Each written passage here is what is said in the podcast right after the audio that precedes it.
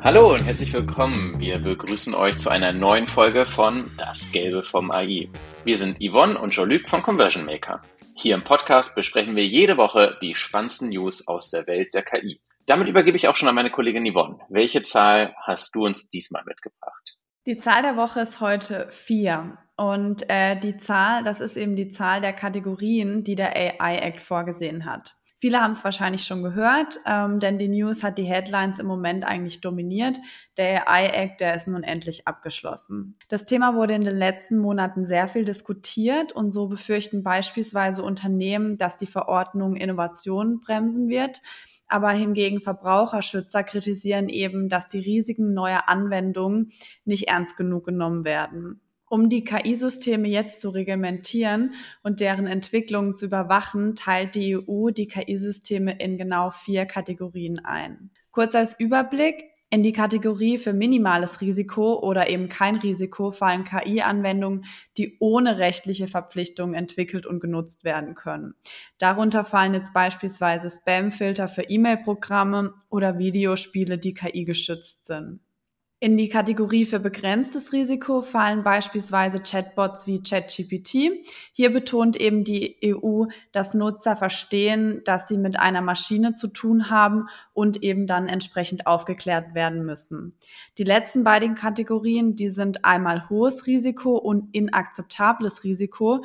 Was beide gemeinsam haben, ist, dass die EU hier alle KI-Systeme einordnet, die negative Auswirkungen auf Sicherheit der Menschen haben. Für die Anbieter bedeutet der AI Act außerdem, dass sie ihre Software durch die EU unter Umständen bewerten lassen müssen. Und nach einer Bewertung können dann die Entwickler der jeweiligen Software nachweisen, dass ihre Systeme die Anforderungen für eine vertrauenswürdige KI erfüllen. Außerdem verlangt die EU von den Anbietern von Hochrisiko-KI-Systemen, dass sie Qualitäts- und Risikomanagementsysteme in ihre Anwendungen einbauen, um eben die Risiken für Nutzer möglichst gering zu halten. Jetzt ist der AI-Act endlich nach langem Hin und Her zumindest mal in seiner finalen Form. Welche Meinung nimmst du hier am stärksten in der KI-Branche wahr?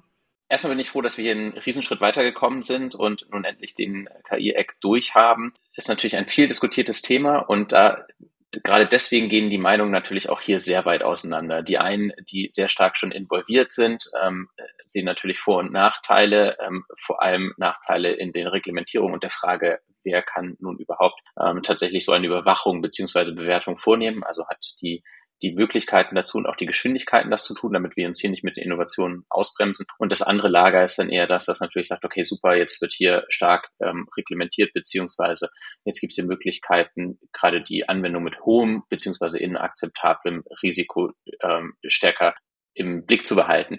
Aus meiner Sicht stellt sich hier immer die Frage, womit vergleichen wir es eigentlich? Ähm, denn wenn wir KI-Systeme haben, die äh, natürlich Auswirkungen auf die Sicherheit des Menschen haben, ist die Frage, wie haben wir hier bisher gehandelt und ähm, schaffen wir nicht eigentlich Lösungen, die besser sind als unsere bisherigen Lösungen, wo beispielsweise Menschen Entscheidungen getroffen haben, die natürlich auch nicht so hundertprozentig perfekt oder ausfallsicher sind und wir mit KI, auch wenn wir hohe Risiken haben, trotzdem vielleicht bessere Ergebnisse erzielen können. Deswegen denke ich auch hier, wir müssen aufpassen, dass wir die Innovation jetzt, nachdem wir Reglementierung haben, äh, trotzdem dann nicht ausbremsen. Ja, dann mache ich auch schon mit unserer ersten Hauptmeldung weiter. Und zwar geht es diesmal um Googles KI-Modell Gemini Pro, das ab sofort jetzt auch in Deutschland in den Chatbot BART einzieht. Kurz zur Erinnerung, im Dezember 2023 hatte Google bereits Gemini Pro in seinen Chatbot BART integriert. Da war das Ganze aber eben nur auf Englisch verfügbar. Ab sofort ist jetzt Gemini Bro in Bart in mehr als 40 Sprachen und in über 230 Ländern verfügbar und eben unter anderem auch in der Dachregion. Laut der Community-Plattform Large Model System Organization, ähm, die Sprachmodelle und Chatbots bewertet, ist Gemini Pro mit BART zu den am besten bewerteten Chatbots aufgestiegen. Eine Funktion von Gemini Pro und BART, die letztes Jahr schon angekündigt wurde, ist jetzt auch in Deutschland erhältlich und zwar kann sich der Chatbot selbst überprüfen. Mit einem Klick auf das G-Symbol überprüft der KI-Chat seine eigene Antwort und sucht im Internet nach Beweisen für seine Aussagen. Dadurch können jetzt eben Nutzer herausfinden, ob der Chatbot widersprüchliche Inhalte geliefert hat oder ob seine Aussagen korrekt sind und die entsprechenden Quellen dann genauer prüfen. Überprüfte Aussagen macht Bart dann farblich kenntlich, wahre Aussagen sind dann beispielsweise grün markiert und widersprüchliches ist in orange gekennzeichnet. Wer möchte, kann die neue Bart-Generation gleich testen. Wo genau findet ihr in unseren Show Notes? Da packe ich euch natürlich den Link rein. Schon Luke, dass Gemini Pro in Bart ähm, in einem Ranking neben ChatGPT 4 so hoch angesiedelt ist, ist schon ein Statement, oder? Ja, definitiv. Das ist auf jeden Fall ein äh, ordentliches Statement. Gerade natürlich, wenn man sich die Google eigene Webseite anschaut, wo sie damit auch nicht hinterm Berg halten und genauere Kennzahlen für einzelne Unterbereiche äh, veröffentlichen, sieht das schon sehr, sehr gut aus. Und äh, es gibt, glaube ich, nur eine Kategorie, wo ChatGPT noch besser abschneidet. Nichtsdestotrotz stellen wir uns natürlich immer bei Conversion Maker AI die Frage, wie gut ist das Tool für unseren Anwendungsfall nutzbar? Denn diese Vergleiche sind natürlich sehr generalistisch angelegt und wir müssen immer gucken für jeden einzelnen Anwendungsfall, welches Modell ist das Beste. Das hier genannte Beispiel auch mit dem Überprüfen der Aussagen, das klingt erstmal ganz nett, sodass ich im Nachgang sehen kann, ob das, was sich die KI dort ausgedacht hat, auch wirklich stimmt oder nicht stimmt am Ende des Tages möchte ich doch eigentlich eher Inhalte haben, die auf jeden Fall stimmen. Das heißt, ich möchte dann nicht selber nochmal reindrillen müssen und mir die ähm, Quellen angucken, sondern eigentlich auf ein System setzen können, dass ich, dem ich vertrauen kann, dass die Antworten schon stimmen, also wo quasi Automatismen eingebaut sind. Und da kommen wir dann auch eher in, in den Business Case und die Frage, ist das etwas, was wir so gut nutzen können ähm, in unseren eigenen Systemen oder in der Businesswelt? Und die, das lässt sich nicht pauschal beantworten. Hier muss man wirklich für jeden Use Case selber gucken. Deswegen würde ich hier plädieren, selber zu testen und vor allem auch die Systeme so aufzubauen und so modular aufzubauen, dass ich jederzeit die Möglichkeit habe, mein, äh, mein KI-Modell, mein Large Language Modell durchzutauschen, so dass wenn dann die nächste GPT-Version kommt, die dann für meinen Anwendungsfall vielleicht besser ist, ich zu dieser Version wechseln kann und ich da dann nicht auf ein Pferd setze und entsprechend auch den Risiken ausgesetzt bin, die jetzt echt dahinter stecken, wenn ich nur ein, also meine Systeme so aufbaue, dass ich nur mit einem System oder mit einem Large Language Model arbeiten kann. Lange Rede, kurzer Sinn. Die Features sind auf jeden Fall eindrucksvoll, sollte man sich angucken. Auch nicht nur die Features, die rein ähm, äh, zur Generierung von Texten geeignet sind, sondern auch alles andere, was ich noch mit Bilderkennung und ähnlichem machen kann, ist alles sehr schön auf den Google-Webseiten zu sehen. Also klick gerne mal rein. Und damit leiten wir über zur zweiten Hauptmeldung, nämlich zu Amazon. Amazon präsentiert einen neuen Shopping-Bot. Ja, in dieser Folge hagelt es an Produktneuheiten. In unserer nächsten Meldung geht es nämlich um die, nächste Produktneuheit von Amazon. Hier wurde diese Woche Rufus vorgestellt, ein Shopping-Assistent, der Kunden eine fortgeschrittene Beratung anbieten soll. Dieser neue Assistent Rufus soll den Produktkatalog mit sämtlichen Details kennen und sogar weitere Informationen zu den Produkten aus dem Netz berücksichtigen können. Mit weiteren Informationen sind jetzt beispielsweise Produktvergleiche oder Einkaufsbedürfnisse der Nutzer gemeint.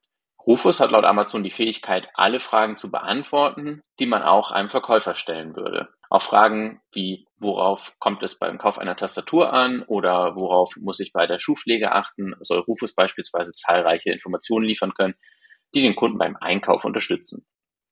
Er soll außerdem auch auf anlassbezogenes Einkaufen vorbereitet sein. Wenn man also auf eine Hochzeit geht und da Support braucht, soll Rufus hierbei weiterhelfen können und die entsprechenden Produkte vorschlagen. Das ist jedenfalls das Ziel. Denn Rufus ist in seiner Position als digitaler Assistent noch etwas eingeschränkt. Wenn ihm Daten und Infos fehlen oder er schlichtweg keine konkrete Antwort auf eine Frage findet, wie zum Beispiel, ob ein Akkubohrer gut in der Hand liegt, dann wird er einfach Antworten zusammenstellen, die auf Kundenrezensionen und Fragen bzw. Antworten bei Amazon basieren. Da diese aber nicht immer in einer hohen Qualität vorhanden sind, müssen hier noch einige Schrauben gedreht werden. Amazon befindet sich mit Rufus also noch ganz am Anfang. Bis er eine echte Unterstützung für Käufer ist, könnte uns noch eine Weile dauern. Vielleicht hier ein kurzer Fun-Fact dazu. Ähm, Rufus ist nach dem Corgi, also von einem Hund ähm, eines Mitarbeiters benannt worden. Und dem Hund ist auch außerdem eine eigene Informationsseite auf Amazon gewidmet. Ich habe mir die Seite natürlich mal angesehen und Rufus wurde als Shortest Volunteer Worker von Amazon gekürt, also der kleinste und kürzeste freie Mitarbeiter. Also ich würde sagen, Rufus ist auf jeden Fall mal äh, sympathisch, aber die Neuheiten zu ihm als neuen digitalen Assistent kommen vom Timing jetzt auch ziemlich nah an die Neuigkeiten von Microsoft und Google. Findest du nicht auch? Ja, finde ich schon.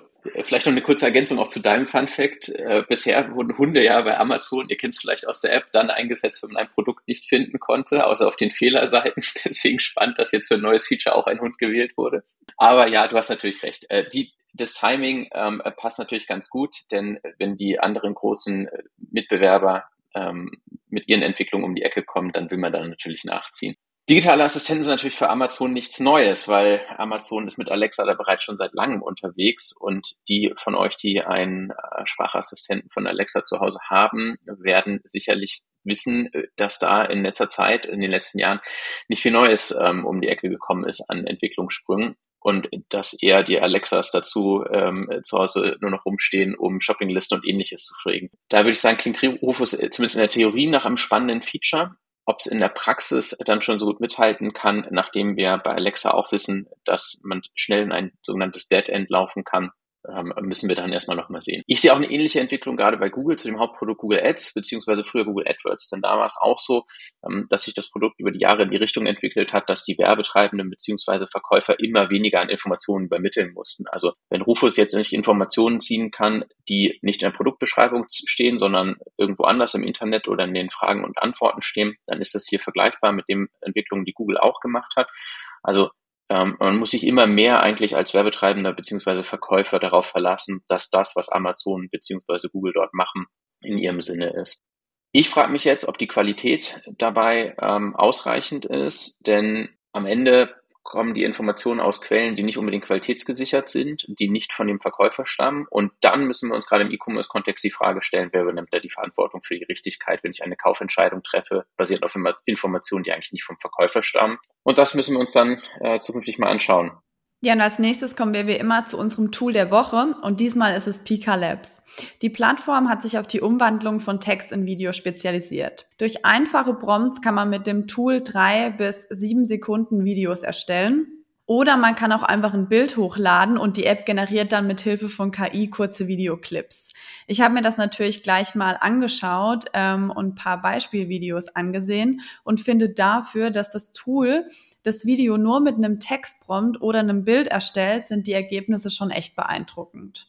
Das klingt schon echt spannend. Also Pika wird oft gleichzeitig auch mit OneWay erwähnt, kennt ihr vielleicht. Ähm, denn die Gründer, das sind Doktoranden in Stanford, haben sich entschieden, ihr eigenes Tool zu bauen, als OneWay für sie zu aufwendig bzw. kompliziert war. Ähm, das stimmt. Pika ist tatsächlich einfach zu bedienen und ich kann mir vorstellen, dass das Tool ausgiebig getestet wird. Würdest du sagen, es wäre auch was für Online-Shop-Betreiber? Grundsätzlich schon. Bildmaterial und Bewegtbildmaterial wie Videos ist natürlich heiß gefragt. Gerade einzigartige Inhalte zu erstellen, die äh, jetzt nicht den Herstellerinformationen oder Herstellermaterial ents äh, entsprechen eins zu eins, wird dann schon spannend im E-Commerce-Bereich. Ich glaube, spannender wird es vor allem, wenn man Produkte in Szene setzt und ähm, nicht versucht jetzt das Produkt zu generieren, sondern eher Hintergründe beziehungsweise Ads oder Ad-Formate. Da könnte es nochmal spannend werden. Wobei sich die Tools eher an die ähm, klassischen Social-Media-Betreiber wenden und da ja, kennst du mich, habe ich eher Angst, dass wir das Internet vollmüllen äh, mit weiteren automatisch generierten Videos. Von daher, für den E-Commerce müssen sich sinnvolle Anwendungsfälle finden. Und ich glaube, das Spannendste wird eher die, die Integration, die Prozesse zu sein. Also leichte Bedienung eines Tools ist das eine, aber Integration in bestehende Prozesse für Automatisierung, gerade für große E-Commercer, da sind dann, glaube ich, andere Tools gefragt. Kommen wir zu unseren Quick News. Mit der ersten Quick News ähm, freue ich mich besonders, denn da kommen wir jetzt zu Bauer. Und dann in die Welt der Online-Shops. Diesmal ein deutschsprachiger, nämlich Bauer, ein Traditionsversand aus der Otto Group und der testet seit neuestem auch in der Suche eine generative KI. Die KI basiert auf OpenAIs Technologie, greift also auf ein bestehendes Modell zurück. Der sogenannte Search Buddy von Bauer soll laut Bauer eine menschlichere Suche ermöglichen. Aktuell befindet sich die Suche noch in dem Testlauf. Es soll noch geprüft werden, welche Mehrwerte für die Kundschaft durch KI entstehen kann. Worauf Bauer besonders Wert legt, ist, dass die Suchanfragen durch die KI intuitiv erkannt werden soll, damit es Kunden natürlicher vorkommt, mit einer KI zu interagieren.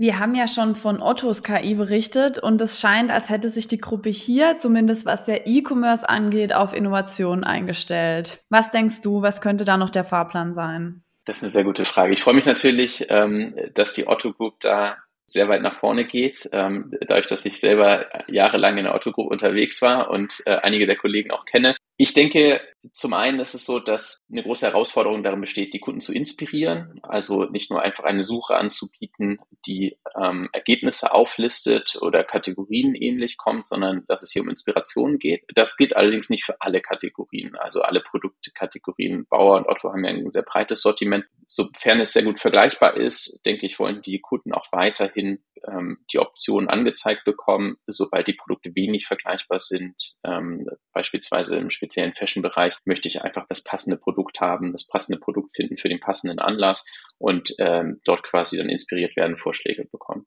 Bauer sagt ja selber, sie wollen es testen. Was ich hier ähm, finde, was wir auf jeden Fall hoch anrechnen müssen, ist der Mut, das Ganze zu testen, also da als Vorreiter mit nach vorne zu gehen KI einzusetzen, erste Ergebnisse zu sammeln und auszuwerten und dann stetig die, ähm, die eigenen Modelle beziehungsweise die, die eigene Lösung weiterzuentwickeln. Also ich bin gespannt, ähm, äh, welche Tochtergesellschaft der Otto Group als nächstes KI einsetzt. Und damit kommen wir auch schon zu unseren nächsten Quick News und die bringt uns in die Automobilbranche. Denn VW startet jetzt sein hauseigenes AI Lab. Mit dem AI Lab baut der Konzern sein eigenes Unternehmen für künstliche Intelligenz auf. Dort sollen dann Experten aus dem Bereich der KI eingesetzt werden, um mit allen Marken eng zusammenzuarbeiten.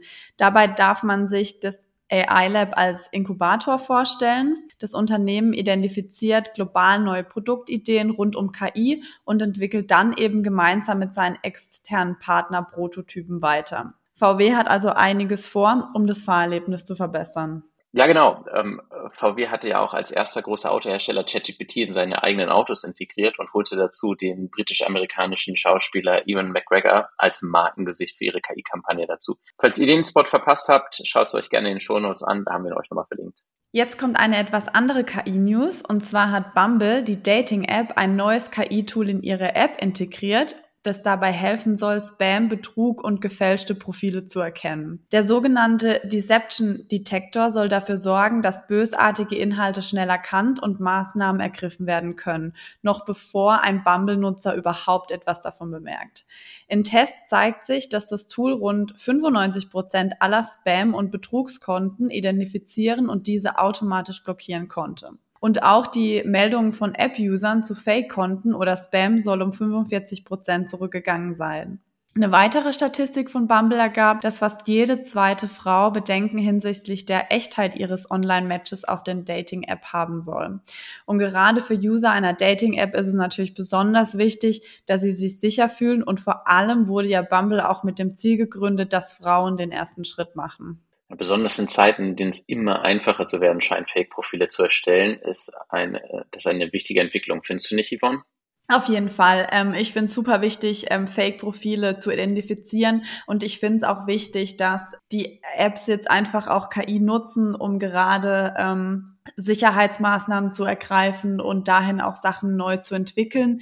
Ich könnte mir auch vorstellen, äh, dass in Zukunft ähm, andere Unternehmen da noch nachziehen. Beispielsweise jetzt auch bei eBay, da sind ja auch viele Fake-Profile zu finden, dass eBay da nachzieht und auch mit KI eben sicherstellt, dass weniger Fake-Profile zu finden sind. Ja, und damit würde ich auch sagen, ähm, wir sind am Ende der Folge angekommen. Es bleibt spannend und natürlich auch unterhaltsam in der KI-Welt und wir sind schon drauf gespannt, was wir nächste Woche so alles für euch haben. Auf jeden Fall. Und in diesem Sinne, danke euch fürs Reinhören. Wenn euch diese Folge gefallen hat, freuen wir uns über eure Bewertungen und abonniert uns gerne, um garantiert keine neue Folge zu verpassen. Habt eine schöne Woche. Ciao, bis zum nächsten Mal.